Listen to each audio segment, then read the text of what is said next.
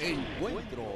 Conéctate a un encuentro directo con la información y forma parte importante de las propuestas y soluciones. Encuentro. Bajo la conducción del licenciado Mercedes Parra e invitados.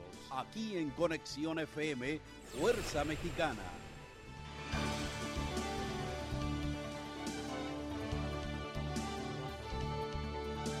Hola amigos, eh, muy pero muy buenas tardes. Es un placer enorme el estar en comunicación a través de Conexión FM, Fuerza Mexicana, ahora cuando son las 12 con 7 minutos 35 segundos. Hoy que es eh, sábado 5 de febrero del 2022, hoy es un día muy especial. Es, eh, se celebra la promulgación de nuestra Carta Magna y también vamos a enviar un saludo cordial para, para quienes cumplen alguna, algún festejo en especial, a los que llevan por nombre Santos Felipe de Jesús y también a los que llevan por nombre Jacob. Vaya el saludo cordial para ustedes, deseando de antemano que se la pasen muy bien en compañía de la familia. Por supuesto que sí. Bueno, pues estamos esperando a nuestro, a nuestro invitado de encuentro. Y, pero antes que nada queremos darle alguna, alguna información, eh, una, alguna información eh, que se está generando precisamente en estos momentos.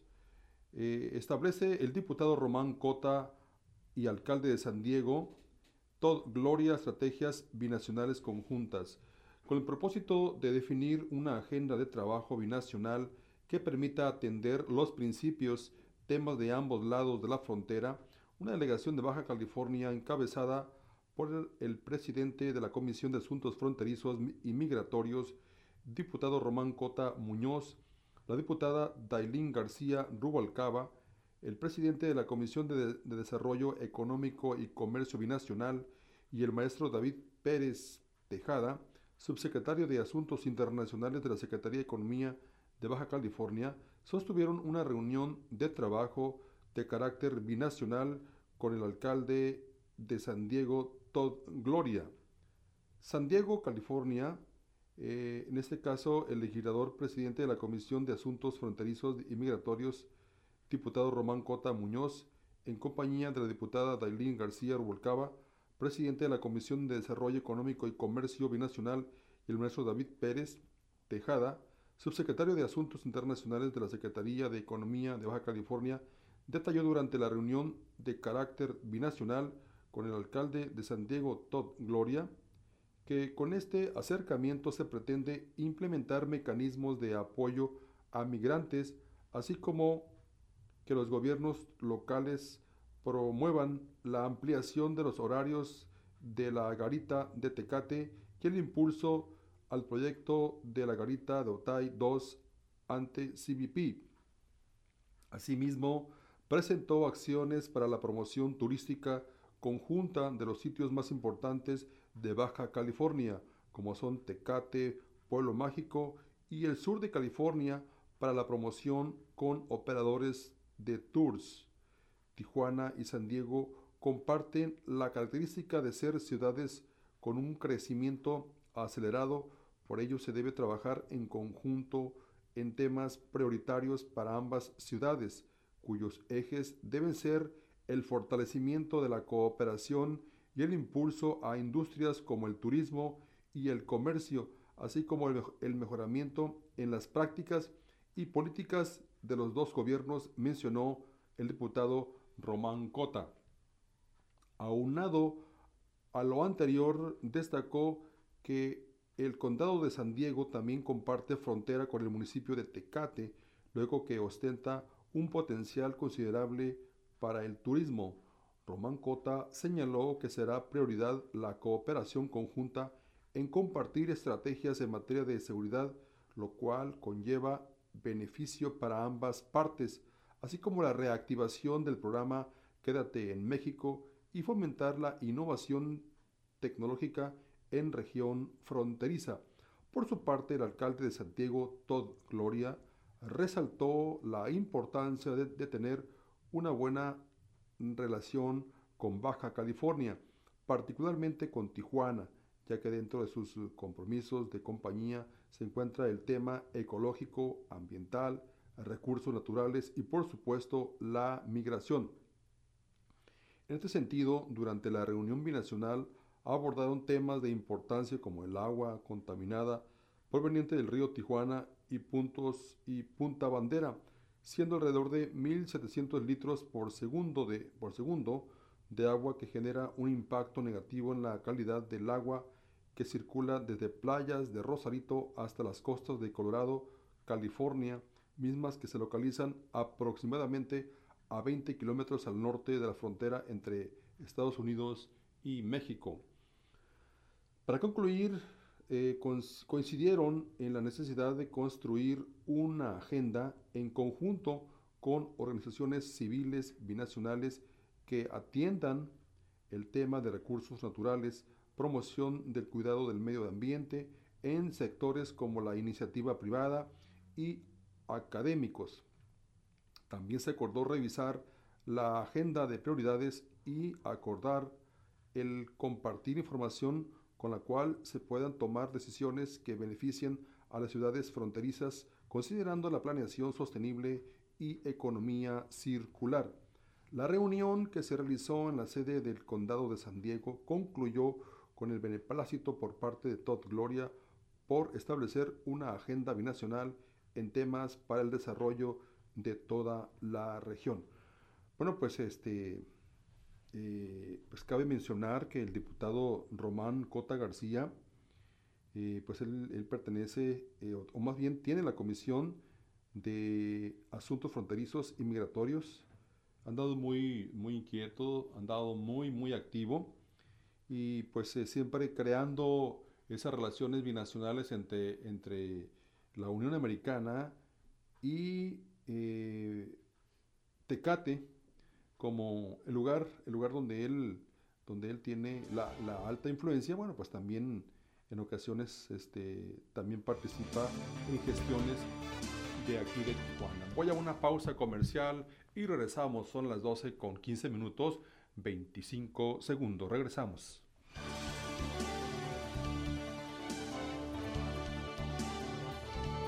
Un, dos, tres. Conexión FM. Fuerza Mexicana.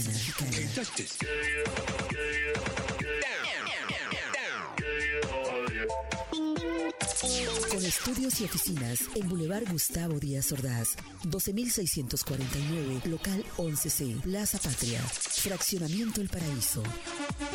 Tijuana, Baja California, México, México, México, México.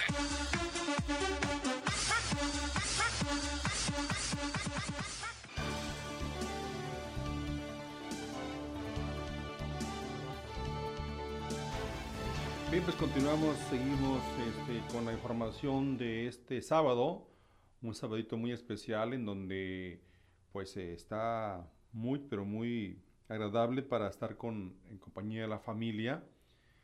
Bueno, este, comentarles que también el diputado que, que ha andado también muy activo, que ha andado también recorriendo eh, su distrito como debe de ser. Digo como debe de ser porque hay diputados que ni conocen su distrito, ¿verdad? Solamente conocen eh, alguna parte, pero no la conocen eh, ampliamente. Eh, es el caso del diputado Ramón Vázquez Baladés, quien él ha recorrido y conoce ampliamente, conoce ampliamente el distrito Decirles que el diputado Ramón Vázquez eh, ha estado en contacto permanente con su comunidad, la comunidad del distrito número 12, y, de hecho mantiene recorridos tanto por las calles, los accesos, las avenidas y las colonias de, de esta demarcación, como lo es el 12 Distrito Electoral. Y, seguido está en contacto, en contacto con la gente, con la gente del 12 distrito, eh, incluso permanentemente cuando no está haciendo trabajos legislativos, él está atendiendo en su módulo por ahí en la Sánchez Tabuada y vemos cómo, cómo ah, eh, trae pues, un equipo de trabajo que está muy, pero muy, muy bien coordinado con el diputado eh, Ramón. Ramón y, y, Ramón ha sido una, una de, las, de, las, personas eh, que ha dado respuesta cabal a la población, tanto en su comunidad, y él ha dicho que, que él, él, tiene, él tiene la posibilidad de dar respuesta a la gente. Claro, en la medida de las posibilidades, porque en ocasiones también se vale decir que no, pero se vale también dar la atención.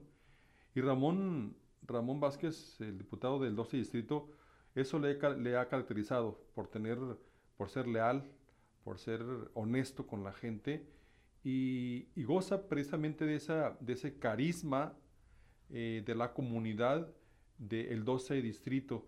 Así es que pues le enviamos un saludo cordial a toda la gente del 12 Distrito Electoral, pero también al diputado Román, Ramón, Ramón, que, Ramón Vázquez Valadez, que ha sido uno de los diputados, de veras, que ha cumplido a cabalidad eh, con las exigencias de la comunidad.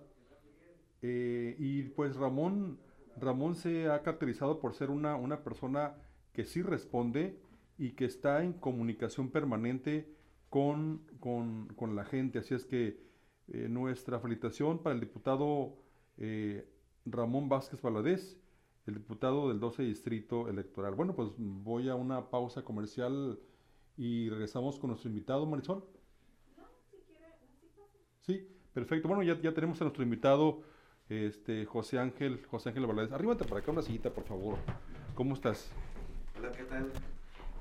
Oye, Liencio. Antes que nada, bienvenido, ¿eh? Bienvenido. Muchas gracias. Antes que nada, bienvenido. Eh, había anunciado hace unos instantes que estaría con nosotros el secretario de la Asociación Nacional de AMPAC, eh, de aquí de Tijuana. Antes que nada, bienvenido, caray. Gracias. Eh, soy secretario regional hasta ahorita. Muy bien. Eh, probablemente ya en la cuestión estatal ahí estemos más involucrados también. Eh, estaba escuchando acerca de la noticia del diputado Román Cota Muñoz. Le pusiste García y yo, en la, yo en la invitación que hice para la Canaco le puse Valdés. O sea que los dos le estamos cambiando el, apellido de, la, de la mamá. Bueno, antes que nada, gracias por estar con nosotros.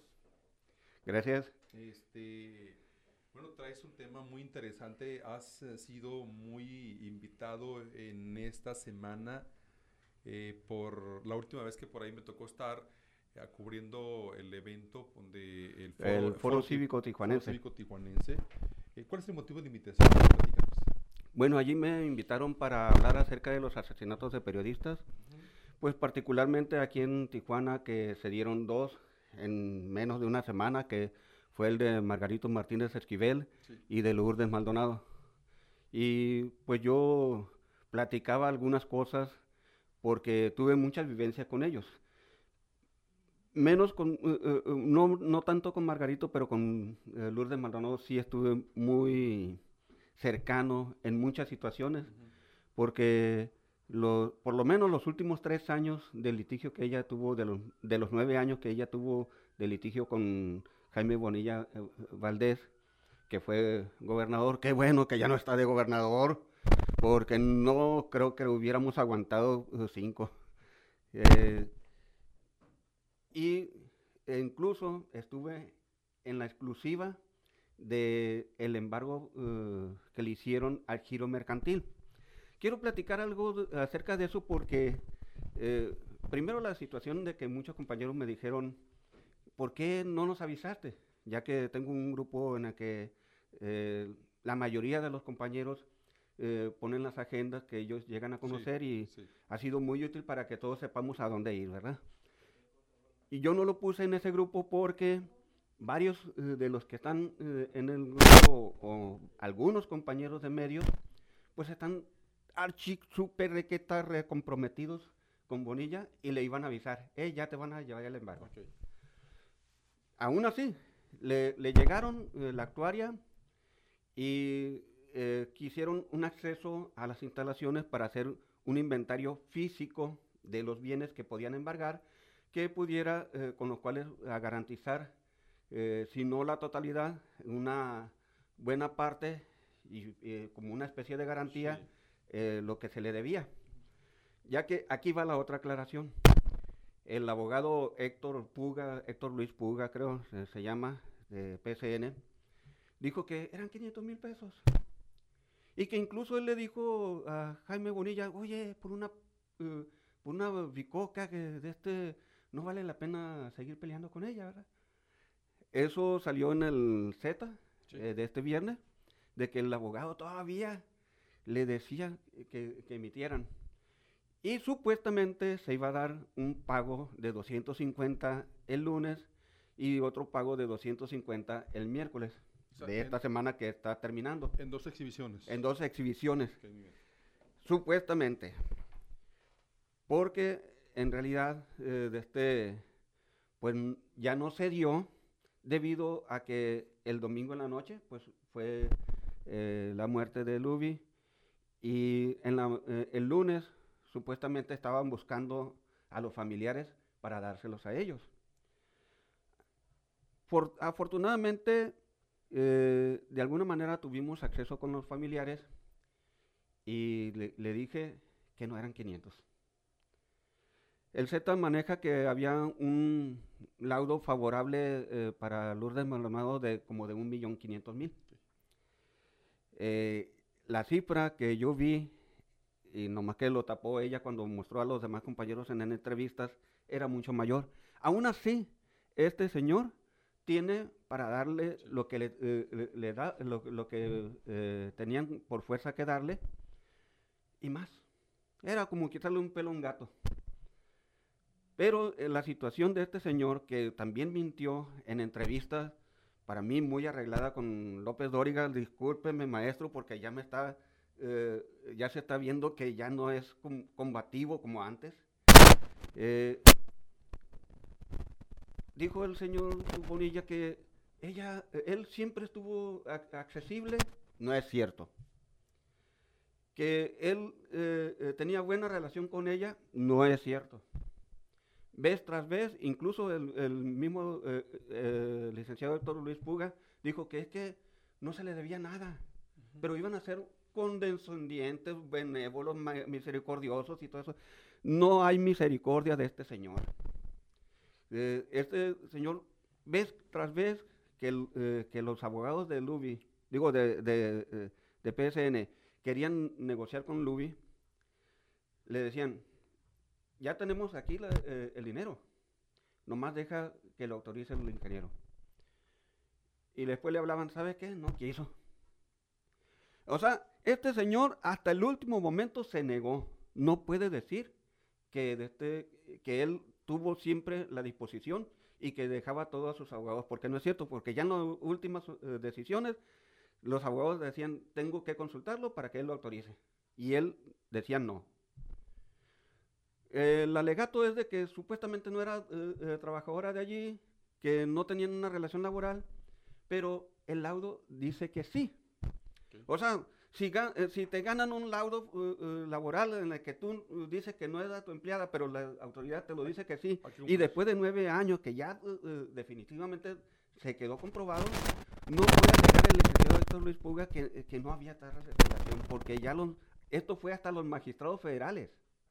O sea, no se fue nada más aquí.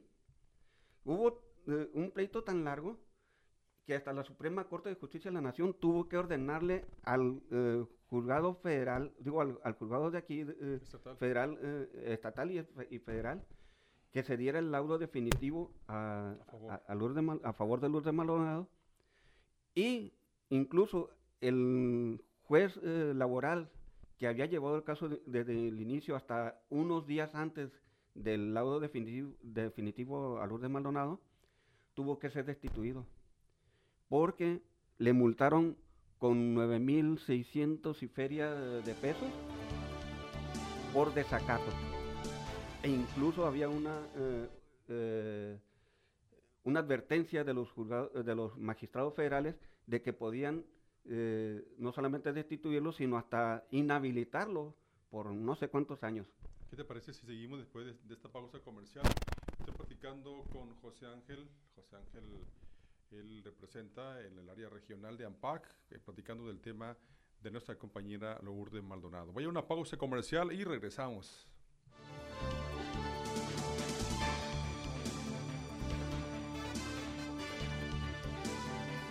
Un, dos, tres. Conexión FM. Fuerza Mexicana.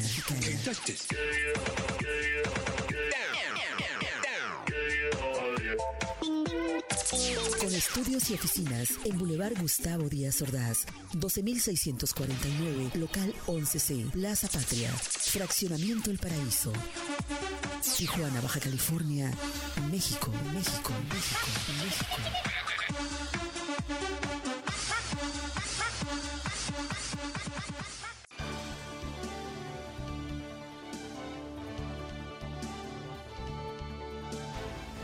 Continuamos, seguimos adelante eh, en este programa de encuentro. Eh, me pre- me- precisamente me encuentro platicando con este José Ángel. José Ángel, ¿cuál es José Ángel Insunza. José Ángel Insunza. De hecho, me conocen más por Insunza. Fíjate, eh, así pasa. Yo creo que a veces, a veces nos, nos identifican más por el, por el apellido que por el nombre. Sí. Pero bueno, eh, nos platicabas. Sí, eh, decía que hasta el último momento el ingeniero Jaime Bonilla nunca cedió. Nunca eh, dobló eh, la mano, nu- bueno, nunca dobló el brazo, nunca, eh, nunca quiso llegar a un arreglo. Nunca aceptó. Nunca aceptó. Dudo incluso que se haya hecho eso de llegar a un arreglo, pero al parecer hay indicios de que en la Junta de Conciliación sí entró una, un oficio del licenciado Héctor Luis Puga en el que decía que sí, que ya iban a acceder a, a hacer un pago y ya nomás iban a, a a haber un proceso entre el lunes y el miércoles para que se hicieran eh, la confirmación de, de, la- de esos pagos. Eh, se le había, es- es- en, ese, eh, en ese momento se le iba a hacer un embargo de unas cuentas bancarias de eh, el ingeniero Jaime Bonilla. Aquí está la otra situación. Él decía, es que no es contra mí, es contra la empresa. Eh, disculpe la aclaración. Y el mismo abogado lo, dijo en su momento. Fue contra el ingeniero Jaime Bonilla y contra la empresa. Es decir, no se escapaba de, ninguna de las dos partes. Si no funcionaba en una, funcionaba en la otra, pero los medios de presión ya no tenían vuelta de hoja. Es decir, el ingeniero Jaime Bonilla y el abogado pretendían eh, de este, meter un, un último amparo. Incluso Héctor Puga eh, lo mencionaba, que, que, que había un caso, pero que había otro eh, en- dentro del proceso, un amparo que todavía estaba eh, en vías de que lo ganaran y que quién sabe qué. No es cierto, ya no había vuelta de hoja. ¿Ya había, ya había una fecha de pago Eh, establecida? De hecho, lo que eh, se estaba marcando que el lunes iban a entregarle ya la depositaría a Lourdes Maldonado para que le eh, dieran acceso. Allí sí iban a entrar la actuaria con Lourdes Maldonado y con la fuerza pública. Estamos hablando del lunes el que pasó. Sí, el lunes que, este, de esta semana que está terminando y que fue un día después de lo de la muerte de Luby. ok. Eh, o sea, se atravesó el fin de semana para que pudieran haber hecho ese, ese trámite, pero ya en la Junta de Conciliación ya se estaba eso eh, cocinando. Incluso el recurso del licenciado Héctor Puga, eh, en la Junta lo vio como con pincitas. No le vamos a dar la buena noticia, entre comillas, a Luby hasta que eh, ella esté presente aquí. Y entonces metemos el oficio de Puga y si está de acuerdo, porque todavía si estaba de acuerdo Lourdes Maldonado, se iba a hacer ese proceso del pago. Obviamente, el, eh, el cheque o los dos cheques no eran ni la tercera parte de lo que le tenían que dar, Lourdes Maldonado no lo iba a aceptar y entonces eh, ya era un hecho que le iban a tener que eh, acceder a las cuentas de PSN. También aquí vale una aclaración porque Puga decía, no, es que Lourdes Maldonado no, era, no iba a ser dueña de, de PSN. Es cierto, no iba a ser dueña. Lo único que iba a tener era acceso a toda la contabilidad para que de allí se fuera pagando. Pero además era una depositaria, vaya. Nada más. Una depositaria de la cuestión eh, eh, administrativa. Ujú. Lo operativo iban a seguir ellos en lo mismo. Eh, claro que muchos compañeros ya estábamos haciendo bromas, ¿verdad? Porque eh, aduciendo como si fuera a ser también dueña de todo lo demás operativo y, oye, dame una, una hora, oye, yo quiero dos horas y que... Y yo ya andaba diciendo, no, pues yo voy a ver, eh, eh, de este, hacer algunos cambios en la programación. en el- No, eh, de este... Era nada más en lo administrativo en lo que ella iba a tener poder. Pero con eso se venía un gran peligro para eh, Jaime Bonilla. Lo de, lo de darle eh, lo que le debía a Lourdes Maldonado era lo de menos, como dije hace rato, era como quitarle un pelo a un gato.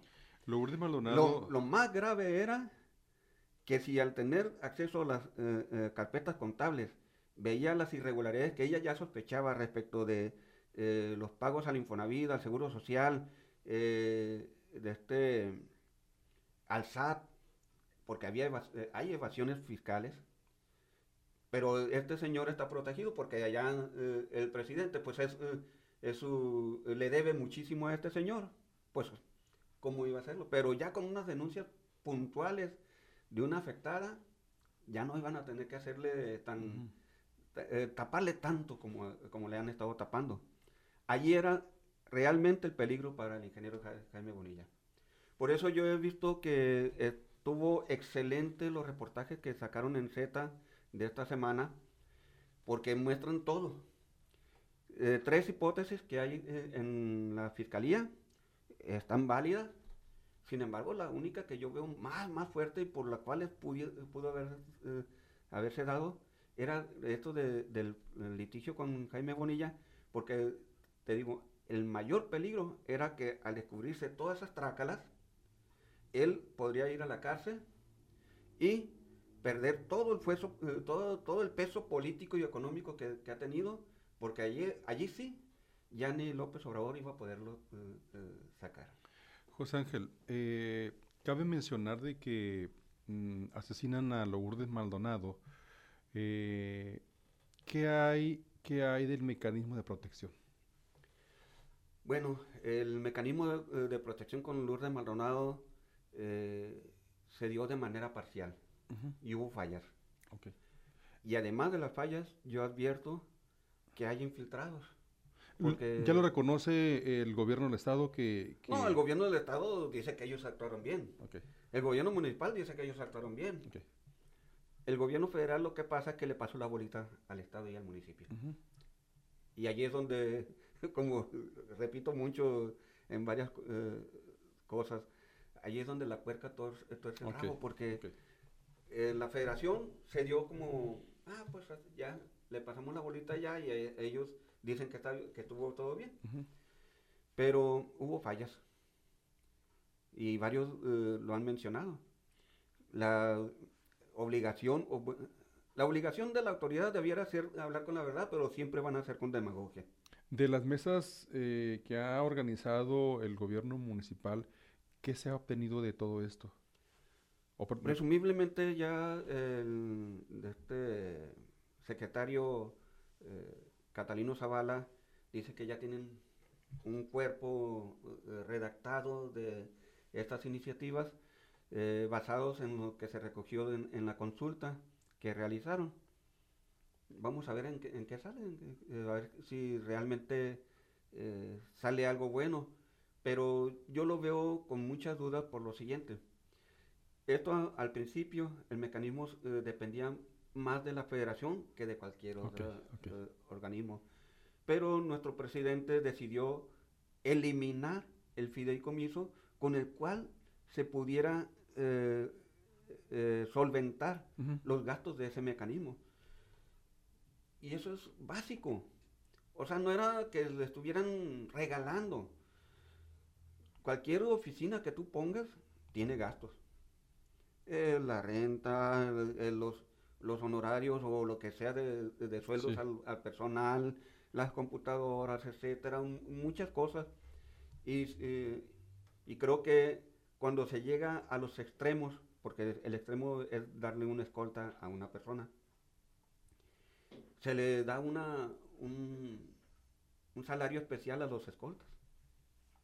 O sea, si era un policía activo de la municipal o de la estatal, Asignan recursos para ellos. le asignan recursos para ello. Ok.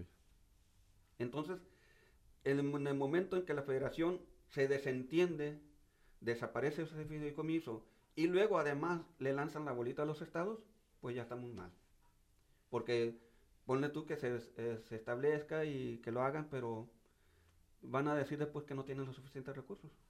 José Ángel, eh, también cabe mencionar, eh, hay algunos compañeros que ya están pidiendo el mecanismo de protección aquí en Tijuana.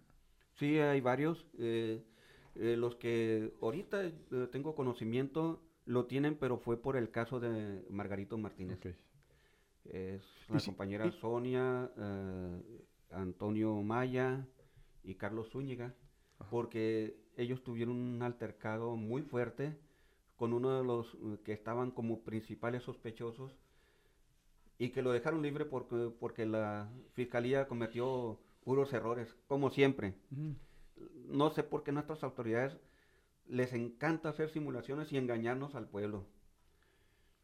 Pero bueno, ellos estuvieron en un altercado muy directo con ellos, eh, con esa persona, con Ángel Peña, y pues por temor a represalias pidieron el, el mecanismo. Lo hicieron con el Estado. Y sí, se, les dieron respuesta rápida. ¿eh? Me, me pareció sorprendente, pero pues tenemos algunos am- amistades allí.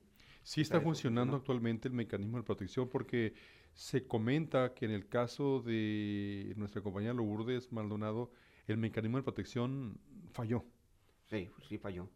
Mira, para empezar, el, el asesino, una de dos, eh, es muy, muy, muy profesional, conoce eh, cómo funcionan estos mecanismos, sobre todo eh, la mecánica de los rondines, de las llamadas, tal vez intervenciones de, radio y de, teléfono, no sé, muy profesional, o tiene algún in- infiltrado dentro de la policía municipal que era eh, la que principalmente le estaba dando la protección a, a Lourdes Maldonado.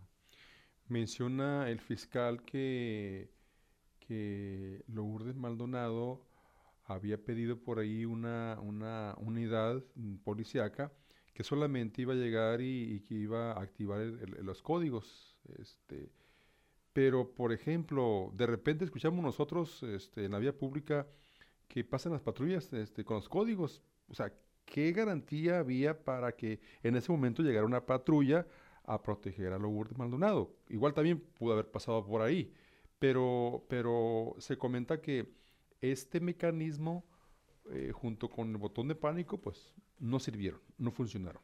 No, porque cuando mataron a Lourdes Maldonado, ella todavía estaba con el auto encendido y todavía no había terminado de, de hablar por teléfono cuando le dispararon. E incluso el disparo, eh, de acuerdo a lo que vi, fue tan certero, fue un solo disparo, y, y la persona no era un improvisado, sabía por dónde asegurarse de que la, que la víctima no iba a sobrevivir. Eh, el disparo fue de abajo hacia arriba, por el lado eh, de, de- este, no vi bien si era del- de este lado de la barbilla y hacia, y hacia acá, O sea, de arriba hacia abajo. de, a- eh, de abajo hacia arriba. Ah, O sea, era para que se alojara allí en el, en el cerebro. Y de hecho sí, el, eh, la fiscalía pudo determinar eh, la- el tipo de arma que se utilizó, no por el casquillo que supuestamente eh, lo agarró el, el de este, el victimario. Eh, Sí, yo porque- lo veo difícil, ¿eh? Porque no los se encontró, no se encontró nada ahí. No ¿Eh? se encontró nada ahí. No se encontró nada, pero Sí. pues el casquillo cae y a menos que de inmediato lo, lo estés cachando y tengas un guante, porque está caliente. Sale caliente. Así que eh, eso pinta a un asesino súper profesional que no pudieron haber sido los malandrillos que, que hacía unos días eh, Lourdes Maldonado había hecho eh, que los desalojaran allí los de la policía, porque pues esos malandrillos no creo que tuvieran tanto profesionalismo, o a lo mejor eh, eran bastante letrados porque se informaban, ah, en el caso de Margarito, eh, por medio de los casquillos se supo que había ya cinco participaciones de esa, de esa arma utilizada. Ah, lo, lo veo muy fantasioso, muy posible. Claro que no hay que descartar ninguna de las tres líneas que, eh, tiene la, fiscalía, pero para la manera en que se actuó, este individuo no solamente es un profesional, sino también tiene un infiltrado dentro de las fuerzas policíacas. José Ángel, eh, de todo esto que está haciendo la Fiscalía Estatal, eh, vaya, el fiscal especial, ¿qué se espera de todo esto? Ayer me hablaba nuestro compañero Carlos Linaldi. Sí. Y él dice que confía en la fiscalía que sí nos va a dar buenos resultados. Y yo le digo que sí a estar. Pero uh, José Ángel me dice, es que yo siento que la fiscalía se está tardando porque quiere asegurarse que los que, que eh, reciban las órdenes de aprehensión no se escapen ni salgan uh, por la puerta eh, tranquilos, porque trata de que no haya ninguna falla. Yo lo deseo con toda mi fuerza que así sea, le dije. Pero sigo teniendo mis dudas, voy a esperar a ver qué es lo que dicen. Eh, voy a una pausa comercial al regreso. Platícame de esa parte que me llamó mucho la atención de que, de, derivado de la investigación, que posiblemente nos iban a dar a tole con el dedo. Tú sí lo comentabas. Sí. Voy a una pausa comercial y regresamos. Son las 12 con 50 minutos. Regresamos.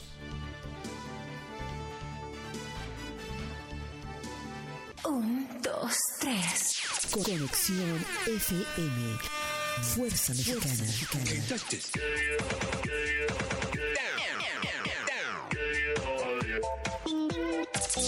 Estudios y oficinas en Boulevard Gustavo Díaz Ordaz, 12649, local 11C, Plaza Patria, Fraccionamiento El Paraíso.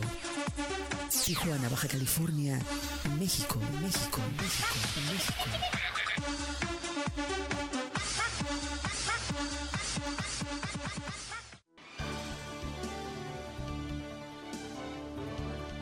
Bueno, pues continuamos, continuamos esta tarde aquí en Conexión FM.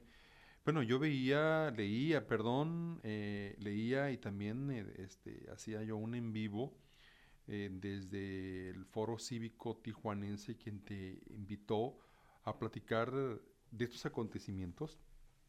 Me llamaba, me llamaba la atención de, de, la investigación que está haciendo actualmente la Fiscalía y que tú respondías que nos iban a dar a tole con, el dedo. ¿Qué es eso? Bueno, a tole con el dedo es que nos den unos eh, resultados parcialmente satisfactorios. Okay. Es decir, a lo mejor a los asesinos materiales sí los detengan, pero los autores eh, intelectuales van a seguir.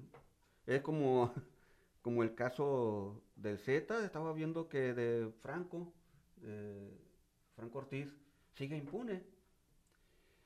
Y del gato Félix, pues todavía siguen haciéndose las publicaciones de que eh, la página para ellos no todavía no, no, está satisfecho porque falta el autor eh, intelectual, eh, lo señalan los del Z. Y en este caso, yo siento que por lo menos en el de Luz de Maldonado, no lo sé en el caso de Margarito, pero en el, en el caso de Luz de Maldonado, temo que el actor intelectual siga riéndose. ¿Crees tú que la fiscalía vaya a sacar archivos expiatorios? Eh, sí, eh, de, este, de hecho es que ya se manejan varias situaciones y eh, algo, hay compañeros que se han dedicado a hacer, a difundir eso y una de ellas es que probablemente lo quisieran inculpar al inocente ingeniero Jaime Bonilla. Pudiera tener algo de razón, pero no, es, no lo veo así ¿qué interés, eh, cómo, cómo le pudiera hacer Janrón y algunos otros de los uh, nueve políticos que mencionan allí eh, una columna de un eh, sicario del periodismo y de algunos otros compañeros? ¿Cómo le pudieran hacer? O sea, ¿de qué manera se pudieran servir? Sí es cierto que sí está muy mm, fácil de que se enturbie todo esto, porque si fuera una persona o un grupo de personas que estén aprovechando las disputas de periodistas con personajes eh, fuertes, tal vez digan, ah, al cabo es que si lo matamos, luego la culpa va a ser para fulano o para sultano, porque son los que estuvieron en, el, en los pleitos más fuertes, más recientes o, o de mayor calado.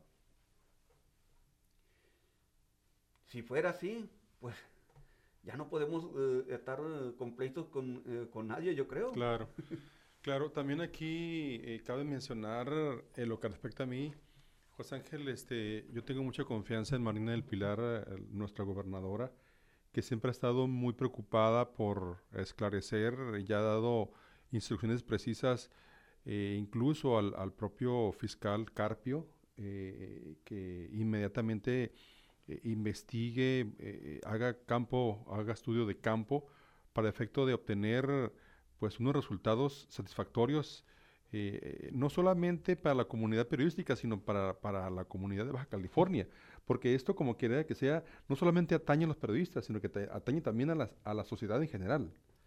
Y a todo el país, porque ya lo cimbró y estaba viendo que hubo pronunciamientos hasta de manera internacional en Europa. Sí, así es. Y esa, en el mundo hay eh, consternación porque por primera vez, o bueno, no, no, no por, quizás no sea la primera vez, pero eh, al menos en estos últimos años de historia, eh, vemos que asesinaron a una compañera periodista que tuvo un problema muy fuerte con una persona muy allegada al presidente de la República. Eso trascendió. Alguien, alguien por ahí, un compañero comentaba que Tijuana es el epicentro precisamente de los acontecimientos de los periodistas, en donde Tijuana es uno de, las, de los estados, de los municipios, o México también, en donde es peligrosísimo eh, llevar a cabo el periodismo. Pues fíjate que ah, desde el año 2000 hasta la fecha se han contado ya, bueno, con estos tres, 151 asesinatos de periodistas. En este y curiosamente, de esos 151, la mayor parte han, han, sido en el sur del país. En territorio nacional. Sí, eh, creo que Veracruz es donde se tienen más, como cuarenta y tantos o cerca de 50. Roberto Toledo fue en Michoacán, ¿verdad? Y el reciente fue en Michoacán. Michoacán es correcto. Entonces, como que sí es cierto que aquí en Baja California eh, se ha dado algunos epicentros, pero quizás porque también los eh, asesinatos de periodistas aquí en Tijuana han sido de tanta resonancia como pues fue en su momento el del Gato Félix, el de Blancornela, el de Ortiz Franco, el del compañero Luciano Rivera, ahora el de Margarito, te voy a decir que sí eh, sí caló también muchísimo, porque tenía una fuente policíaca. Ahora, aquí, aquí cabe mencionar de que asesinan a, Margarito y a una semana después, de, más adelante, asesinan a, a Lourdes Maldonado. Fíjate que hasta hay una cuarta línea que eh, parece ser que también tienen los de la fiscalía, pero como que está un poquito menor. Eh, fue que el día jueves fue la vigilia de Margarito, ¿verdad?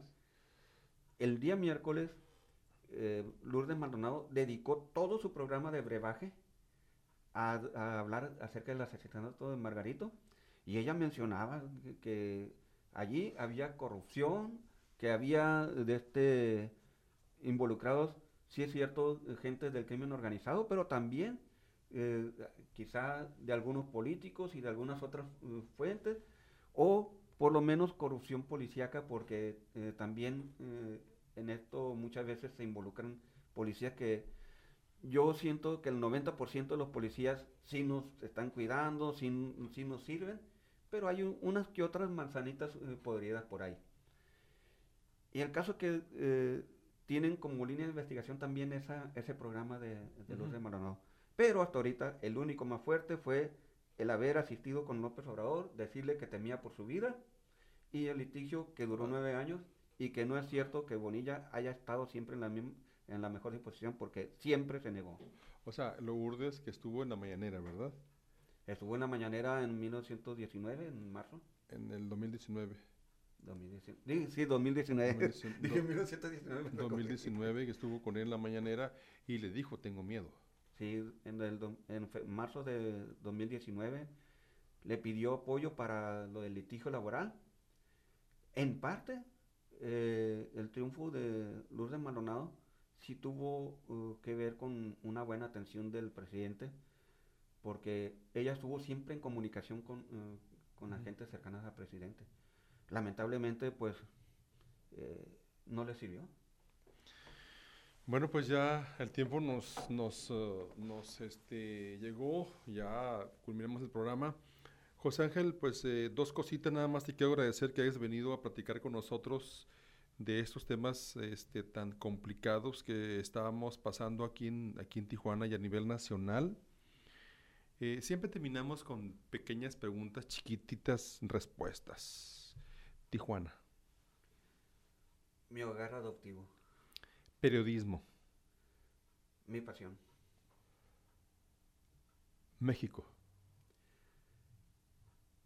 El hogar que pues en el que nací. Lourdes Maldonado y Margarito Martínez Esquivel. Víctimas de grandes eh, mentes criminales. Familia. Las amo. Muchas gracias, José Ángel, por haber venido con nosotros. Este, cuando gustes venir con toda confianza, estamos para platicar, para charlar y, y vamos a esperar la respuesta por parte de la Fiscalía para que nos dé una respuesta satisfactoria y que no se busquen los famosos chivos expiatorios. Que no nos den a tole con el dedo. Culminamos el programa, coincidimos el próximo sábado en otro encuentro más. Buenas tardes, bendiciones.